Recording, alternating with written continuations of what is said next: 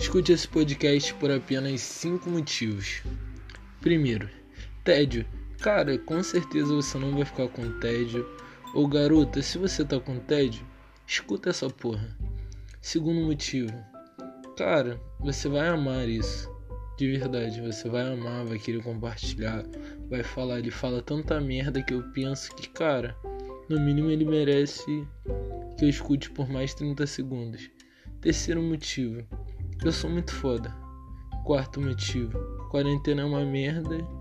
E quinto motivo, quem não gosta de merda? A gente adora falar merda, fala sobre putaria, fala sobre drogas, fala sobre bebidas e rock and roll.